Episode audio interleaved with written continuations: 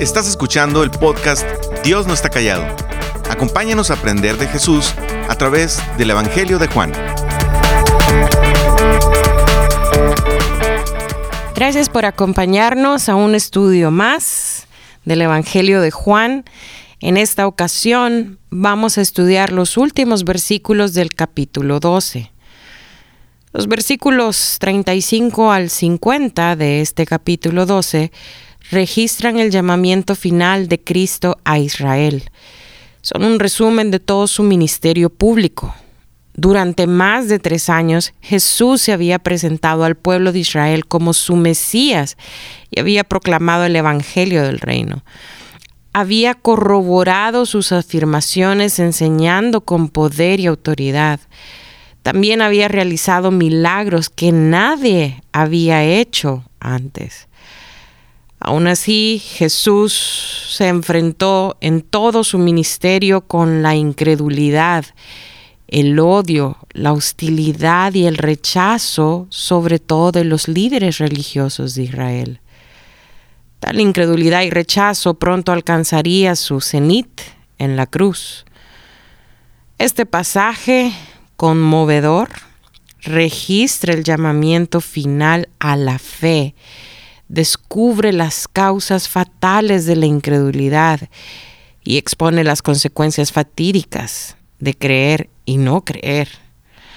Mira lo que dice el versículo 35, leo para ti. Ustedes van a tener la luz solo un poco más de tiempo, les dijo Jesús. Caminen mientras tengan la luz antes de que los envuelva la oscuridad. El que camina en la oscuridad no sabe a dónde va mientras tengan la luz, crean en ella para que sean hijos de la luz. Cuando terminó de hablar, Jesús se fue y se escondió de ellos. Mira, al hablar de su muerte inminente, Jesús en estos versículos advirtió a sus oyentes que aún por un poco más de tiempo estaría la luz. Una referencia a él mismo como luz del mundo entre ellos. Jesús usó repetidas veces esta frase, un poco, para enfatizar la brevedad de su tiempo restante en la tierra. Por ejemplo, antes había dicho a los judíos incrédulos, Todavía un poco de tiempo estaré con vosotros e iré al que me envió. También en la noche anterior a su muerte en el aposento alto les dijo a sus discípulos, Hijitos, aún estaré con vosotros un poco. Me buscaréis, pero como dije a los judíos, así os digo ahora a vosotros, a donde yo voy, vosotros no podéis ir. O también en el capítulo 16, versículo 16, él dice, todavía un poco y no me veréis, y de nuevo un poco y me veréis, porque yo voy al Padre. Es decir, lo que queremos ver con, con esto es que el Señor sabía que solo quedaba un tiempo breve para que las personas le oyeran y le respondieran. Mira, lo que Jesús hace referencia en estos versículos de Juan es a que el día de salvación se desvanecía y la oscuridad se acercaba, es decir, quienes no se apropiaran de la luz la perderían. Por lo tanto, Jesús exhortó a sus oyentes a andar entre tanto que tenían luz, para que no los sorprendan las tinieblas, porque quien anda en tinieblas, como dice Primera de Juan, capítulo 2, versículo 11, no sabe a dónde va. Antes de que existiera la energía eléctrica, las personas solo viajaban a la luz del día cuando podían ver con claridad y caminar con seguridad.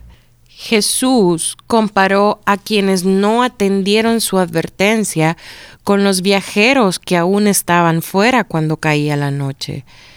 La única forma para evitar perderse en la oscuridad espiritual era, entre tanto que tenían la luz, creer en la luz que es Jesús.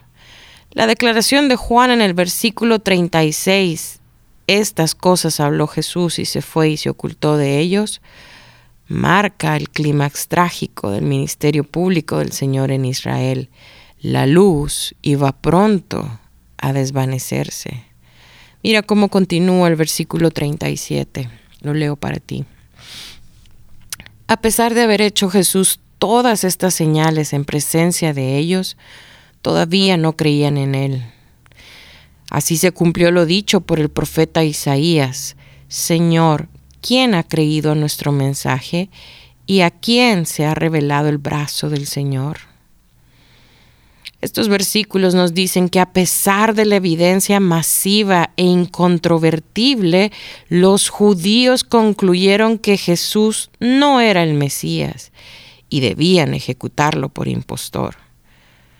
Parece increíble que la mayoría del pueblo judío, especialmente los líderes religiosos expertos en el texto del Antiguo Testamento, pudieran haber pasado por alto las implicaciones obvias de sus milagros. A pesar de que Jesús había hecho tantas señales delante de los judíos, no creyeron en él. Los milagros de Jesús eran reales y no dejan excusas para la incredulidad de Israel.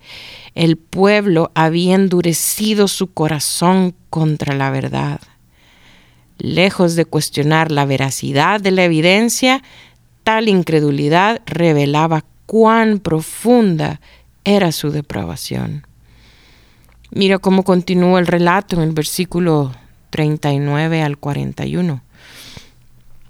Por eso no podían creer, pues también había dicho Isaías, les ha cegado los ojos y endurecido el corazón para que no vean con los ojos, ni entiendan con el corazón, ni se arrepientan, y yo los sane.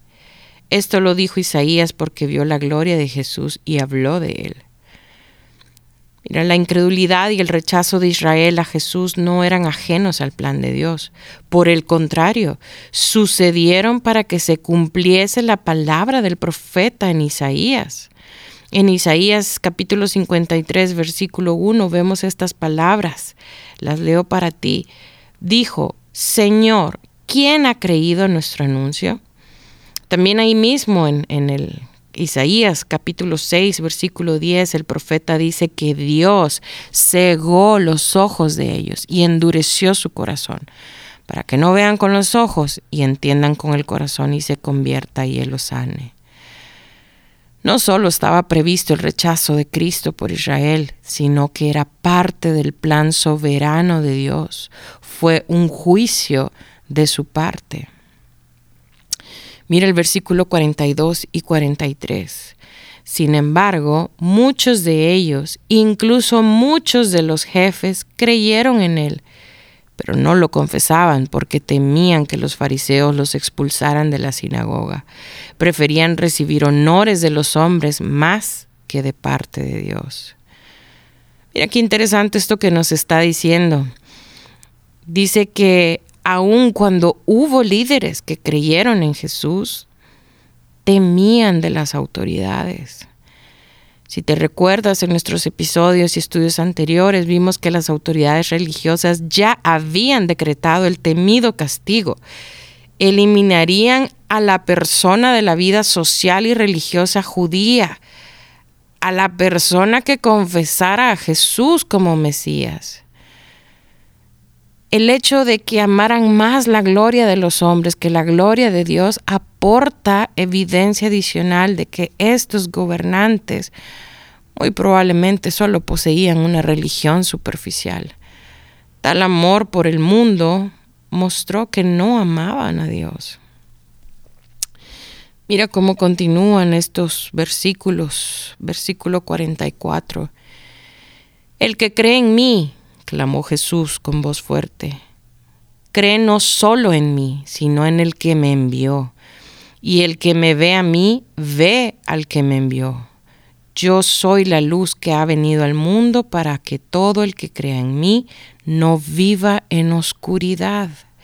Si alguno escucha mis palabras pero no las obedece, no seré yo quien lo juzgue, pues no vine a condenar al mundo, sino a salvarlo. El que me rechaza y no acepta mis palabras, tiene quien lo juzgue. La palabra que yo he proclamado lo condenará en el día final. Yo no he hablado por mi propia cuenta. El Padre que me envió me ordenó qué decir y cómo decirlo. y sé muy bien que su mandato es vida eterna. Así que todo lo que digo es lo que el Padre me ha ordenado decir. Jesús ya se había retirado, como lo vimos en los versículos anteriores a estos que acabo de leer, las palabras registradas en estos versículos del 44 al 50 no se hablaron en esa ocasión. Juan, el apóstol Juan, que escribió el Evangelio de Juan, las incluye aquí para resumir el ministerio público de Cristo a Israel que ya había terminado. Las verdades contenidas en estos versículos enfatizan la importancia de su ministerio y el error fatal al negarse a creer en él. También revelan varias consecuencias de creer y no creer. Mira, estos versículos del 44 al 50 encontramos palabras contundentes de Jesús como el que cree en mí también cree en el que me envió. El que me ve a mí ve al que me envió. Jesús dice de sí mismo, yo soy la luz que ha venido al mundo para que todo el que cree en mí no viva en oscuridad. Además, él dice acerca de sí que el que le rechaza y no acepta sus palabras tiene quien los juzgue. Y él no habló por su propia cuenta. Su padre, quien lo envió, le ordenó qué decir y cómo decirlo. Jesús cierra estos, estos versículos, estas palabras que Juan agrega acerca de Jesús, diciendo, afirmando que todo lo que él ha dicho es lo que el Padre le ha ordenado decir. De manera que el apóstol Juan termina este capítulo 12 en estos últimos versículos haciendo una recapitulación, por decirlo de alguna manera, del mensaje y de las palabras que Jesús continuamente habló al pueblo de Israel. Con esto que acabamos de, ver, hemos concluido nuestro estudio del capítulo 12 de Juan. Y mira, para hacer una, dar una panorama general de lo que hemos visto en este capítulo. Si te recuerdas, en la entrada triunfal registrada en este capítulo, vemos que la frenética multitud había saludado a Jesús como Mesías y Rey. ¿Te recuerdas? Pero lo que vimos es que veían al Mesías como un rey terrenal, un líder militar poderoso que derrocaría a los romanos. Cuando Jesús comenzó a hablar de morir, como lo veremos en nuestros próximos estudios, el pueblo lo abandonó totalmente. No fueron capaces de entender el concepto de un Mesías asesinado, lo cual incluso hasta sus discípulos tardaron en aceptar. Veremos cómo las esperanzas de estos seguidores que vitoriaron a Jesús se deshacerán y darán su veredicto final sobre él. Jesús no es el Mesías esperado. Mira, lo que vemos una y otra vez en las palabras de Jesús a la multitud es que Él vino al mundo para ser el Mesías que Dios había preparado y así cumplir con la misión y agenda de Dios, su Padre, no la de los hombres. Estos capítulos que hemos estudiado en Juan, en este episodio y los anteriores, hemos visto de la evidencia masiva e incontrovertible de que Jesús era el Mesías prometido. Sin embargo, los judíos concluyeron que no, Jesús era un impostor y debían ejecutarlo. Los milagros de Jesús eran inequívocamente legítimos, pero el pueblo había endurecido su corazón contra la verdad. Mira, al igual que los israelitas que tenían a Jesús entre ellos y los rechazaron, la humanidad desde siempre, incluyendo nuestros días, tiene, tenemos la evidencia de la existencia de Dios, como lo explica Romanos 1 pero hemos decidido rechazar esa verdad y creer la nuestra. Hemos decidido poner nuestra esperanza en lo que nos rodea para ser felices. Decidimos seguir la corriente de la cultura y aceptar los estándares de éxito y felicidad que otros ponen y los adoptamos para nuestra propia vida. Pero no solo tenemos la evidencia de la creación que refleja la existencia de Dios, sino que también se nos ha dejado su palabra para que por medio de ella seamos iluminados y guiados hacia la verdadera salvación. Y que a través de ella todo hombre y toda mujer pueda comprender y aceptar que solo podemos ser salvos por la obra de Cristo. Sin embargo, son muchas las personas que se han endurecido y han rechazado la palabra de Dios. Muchos han decidido creer lo que dice la Biblia, pero en ocasiones consideran que no es suficiente y quieren algo más. Creer en Jesús no solo significa creer en el Jesús histórico, Muchos creen en Él, pero Jesús dice aquí que creer en Él implica creer en el que lo envió, es decir, en el Padre. Esto va más allá de un simple razonamiento lógico, es creer en el plan de salvación que Dios ha diseñado para rescatar a su pueblo. Esto es comprender que hay un mundo de oscuridad apartado de Él. Es comprender que sin Él no podemos alcanzar nuestra propia salvación y esperanza. Es comprender que hemos sido creados para vivir para Él y no para nosotros, y que el pecado nos ha separado de su gloria, y que ese mismo pecado ha traído dolor a toda la humanidad. Creer en Jesús, creer en su plan de salvación y redención, es creer que debido al pecado todos merecíamos permanecer en tinieblas por siempre, apartados de Él. Pero en su gran misericordia y amor, Él diseñó el plan perfecto de redención a través de Jesús. Y ese plan lo ha venido ejecutando desde el comienzo. Él ha sido fiel una y otra vez trayendo esa salvación. ¿Qué provoca en ti esta verdad? ¿Sigue habiendo un rechazo hacia Jesús como el único Salvador que necesitas? ¿Sigues confiando en encontrar salvación en algo más? Jesús no quiere que camines en oscuridad. Él es la luz que brilla en medio de las tinieblas.